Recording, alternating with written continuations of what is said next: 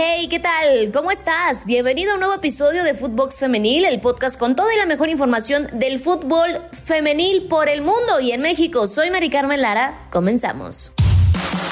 Footbox Femenil, un podcast con las expertas del fútbol femenino, exclusivo de Footbox. Rojiblancas calificadas.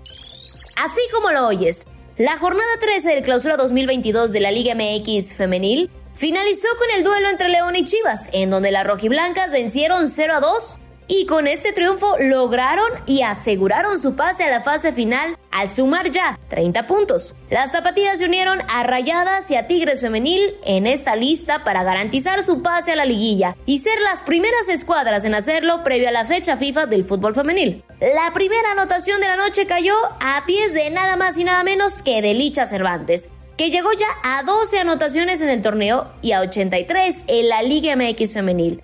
Con esto empata Alison González en la tercera posición de las máximas goleadoras en el máximo circuito femenino. Para la segunda mitad del encuentro, Jocelyn Montoya se sumó a los festejos con un disparo de larga distancia que hizo vibrar a la afición y la mandó al fondo de las redes. De igual forma, marcó distancia la pizarra y sentenció el resultado a favor de su equipo. Al finalizar el partido, habló Juan Pablo Alfaro, quien se mostró contento por el resultado y la clasificación. Obviamente contento por la, por la victoria, siempre sumar de a tres y de visita siempre va a ser muy positivo. Eh, rescato también mucho la, la, forma en que se dio, tratando de, respetar la, la, forma de juego que, que intentamos implementar. Eh, bueno, ahí tuvimos algunas oportunidades más para, para haber anotado o haber tenido ampliado un poquito más el marcador pero en general creo que el esfuerzo, el, el haber trabajado el, partido, lo hicieron bastante bien las, las chavas y, bueno, creo que son, son muy buenas sensaciones para, para seguir trabajando por, por, el objetivo que nos, que nos hemos trazado desde la pretemporada. Y bueno, dimos un paso más, un paso más firme para, para la calificación y para, para entrar a la liga. Y de esta manera Chivas se instala ya en la fiesta grande del fútbol. Fiesta Tusa. Así es, sin mayores contratiempos, Pachuca goleó 5 por 0 a Mazatlán. Charlín Corral de nueva cuenta sigue imparable y se hizo presente en el marcador. La jugadora sigue encendida en el goleo. Noche redonda y de envión anímico para su siguiente partido, pues será contra Rayadas. La noche se le vino a las sinaloenses desde muy temprano, porque al minuto 7 la silbante Francia María González indicó la pena máxima para las locales. La encargada de cobrar el penalti fue Corral y con firmeza la mandó al fondo de las redes. Para las cañoneras esto fue un duro golpe del que no pudieron levantarse y se fueron al descanso con la mínima diferencia.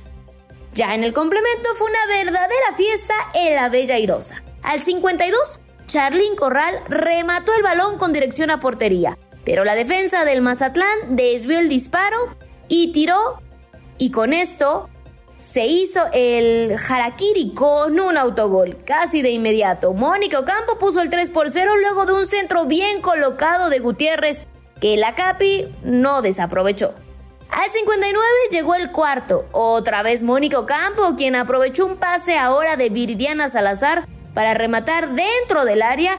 Y como bien dicen que no hay quinto malo, Natalia Gómez hizo el honor al 84 con una pintura de tiro libre que firmó el 5 por 0. Con estos tres puntos, Pachuca avanzó al tercer puesto al acumular 28 unidades, aunque deberá esperar el resultado de Chivas para saber si permanecerá ahí o baja al cuarto. Mazatlán, por su parte, sigue en el fondo con tan solo 10 puntos para la jornada 14. Las Tuzas visitan a Rayadas y las Cañoneras reciben al rebaño. A la Diabla. Toluca abrió las puertas del infierno para Querétaro y le metió tres golazos. Así, contundente dio un salto del puesto 13 al noveno, cerquita ya rozando en la liguilla y de ahí para adelante. Las de Gallos, en cambio, puso en riesgo su clasificación y terminaron chamuscadas. La escuadra que dirige Gabriel Velasco salió en búsqueda de sumar sus primeros tres puntos en casa y no falló. Desde el primer tiempo se mantuvo al frente y con las opciones de mayor peligro, siendo un equipo vertical y buscando el arco rival. Fue hasta la segunda mitad que comenzaron a llegar los goles. Al 55, Diana Guatemala les ganó la espalda a las defensas queretanas y burló a la arquera Vanessa Córdoba para abrir el arco. Minutos después, al 64, Karen Becerril aumentó la ventaja 2 por 0 desde los 11 pasos. El último clavo del ataúd lo puso Zaira Miranda, quien aprovechó una desconcentración defensiva de Gallos para definir frente a Córdoba y liquidar el encuentro en el tiempo de compensación. Esas fueron las palabras del técnico Gabriel Velasco al término del partido.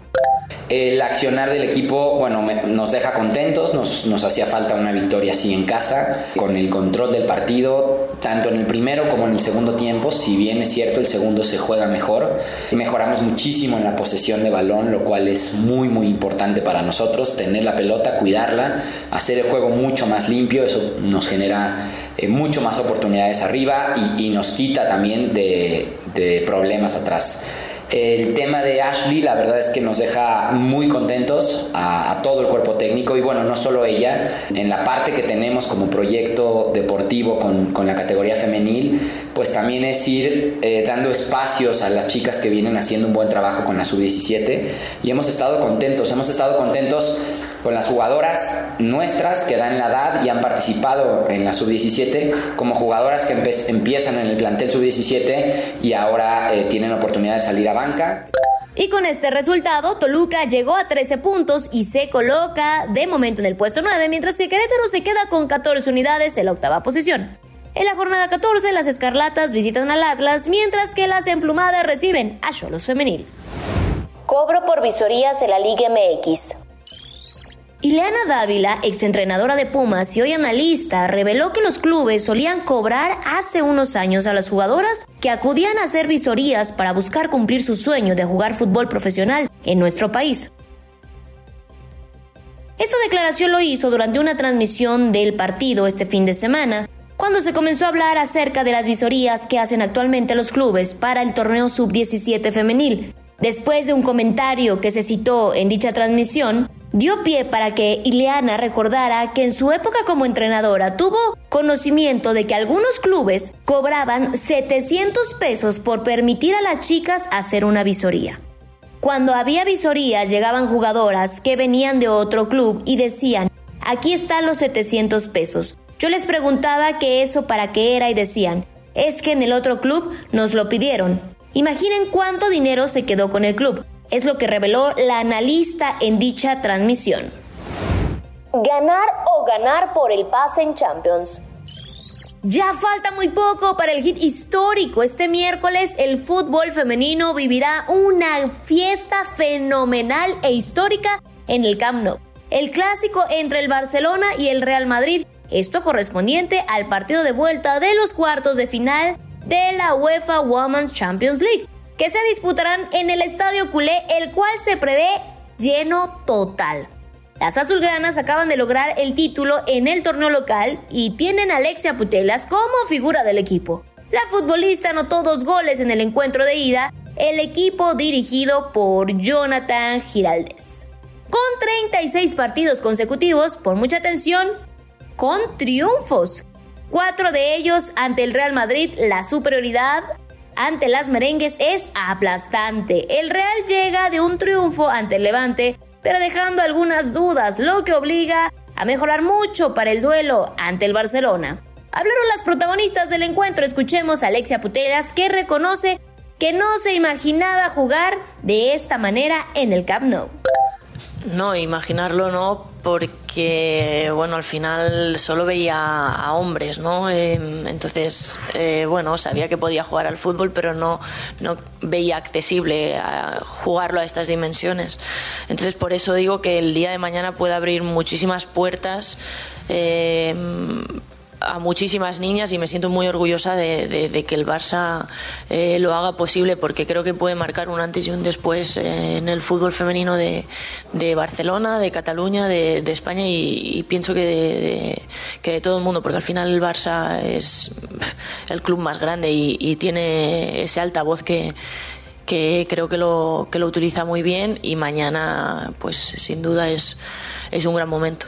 Por el lado de las merengues, habló Esther González que dice se juegan una final.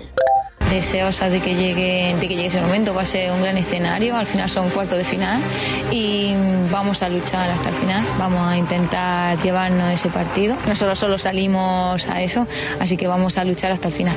Nos preparamos para este tipo de partidos, para este tipo de, rivales y al final qué, mejor que, hacerlo con el escenario que, que, viene. El equipo creo que está preparado para, para eso, para nosotros lo afrontamos como una final e intentaría ganar.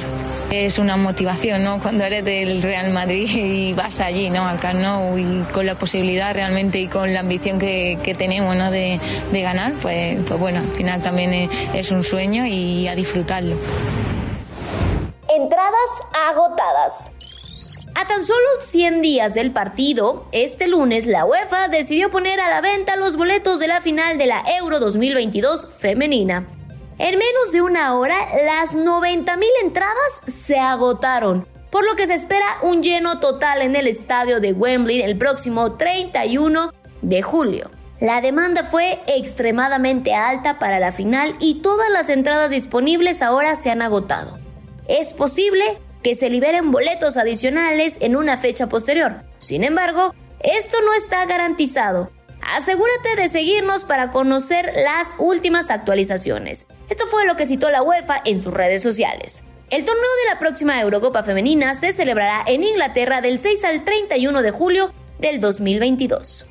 Avanzan a cuartos de final los primeros y segundos equipos de cada grupo. En este sorteo ha quedado ya decidido todo el recorrido hasta la final. Se disputarán 31 partidos en Inglaterra en 10 sedes de 9 ciudades, entre ellas Londres, Manchester, Milton, Sheffield, Southampton, entre otras. Inicios en femenil.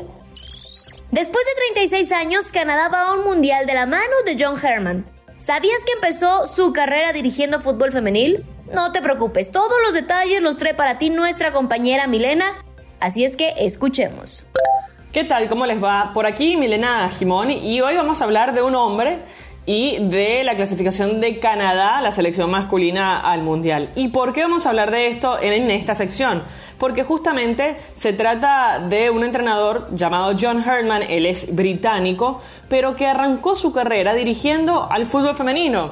Después de 36 años, la selección canadiense masculina va a una Copa del Mundo y todo es mérito de este entrenador que se inició justamente como entrenador con las categorías inferiores de Nueva Zelanda.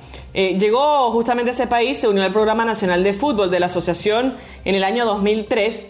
Fue director de entrenamiento educativo y luego director de desarrollo del fútbol y así termina trabajando con varios de los equipos eh, femeninos nacionales, justamente las inferiores. Primero con la sub-20, a donde la iba a llevar al Campeonato Mundial en 2006.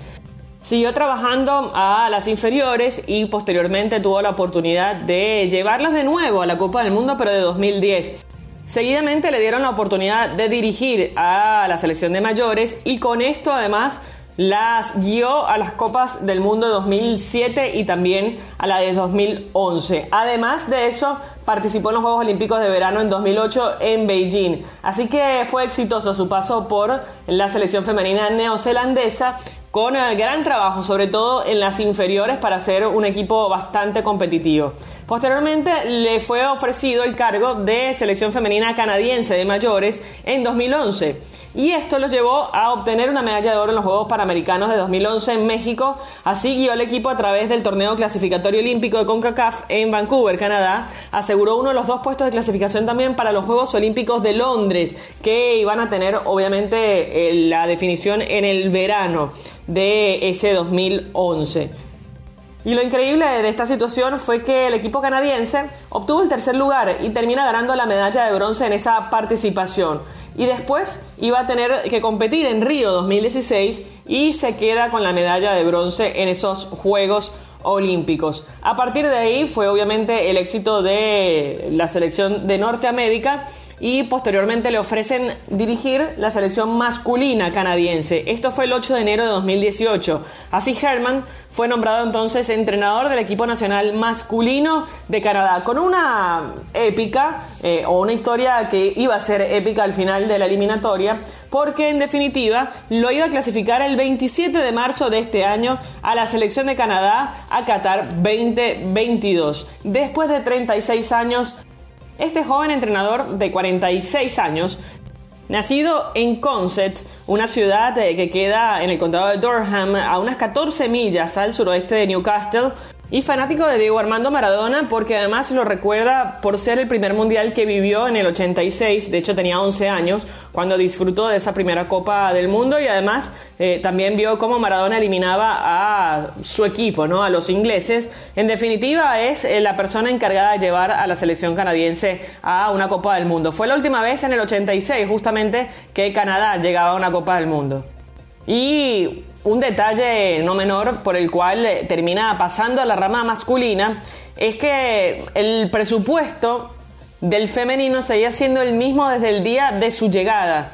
A pesar de los podios, a pesar de organizar un mundial, y sin embargo el mismo número aparecía en su escritorio. Esto decía textualmente en una entrevista, por eso termina decidiendo hablar con Christine Sinclair, la goleadora histórica de la selección, y por supuesto con su equipo y decir que se iba a la rama masculina, la cual eh, le fue muy complicado porque estaba muy dividido el vestuario, pero en definitiva hizo un trabajo muy pero muy interesante, además de que le dieron las inferiores y con eso pudo ayudar a fomentar a las generaciones siguientes para poder clasificarse al Mundial. Esta es la historia de un entrenador que arrancó obviamente con la rama femenina, hizo carrera ahí y después desplegó todo su conocimiento para poder alcanzar la gloria en la rama masculina. Yo me despido y recuerden que acá estaremos eh, dando información y los datos en el fútbol femenino en este podcast todas las semanas.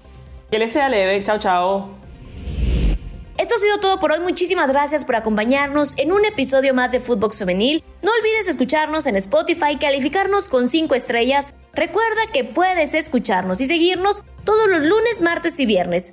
Y también seguirnos en nuestras cuentas personales. Pueden encontrar a Footbox en todas las redes sociales. Escríbanos, soy Mari Carmen Lara y nos escuchamos la próxima. Abrazo grande. Chau, chau. Footbox Femenil, podcast exclusivo de Footbox.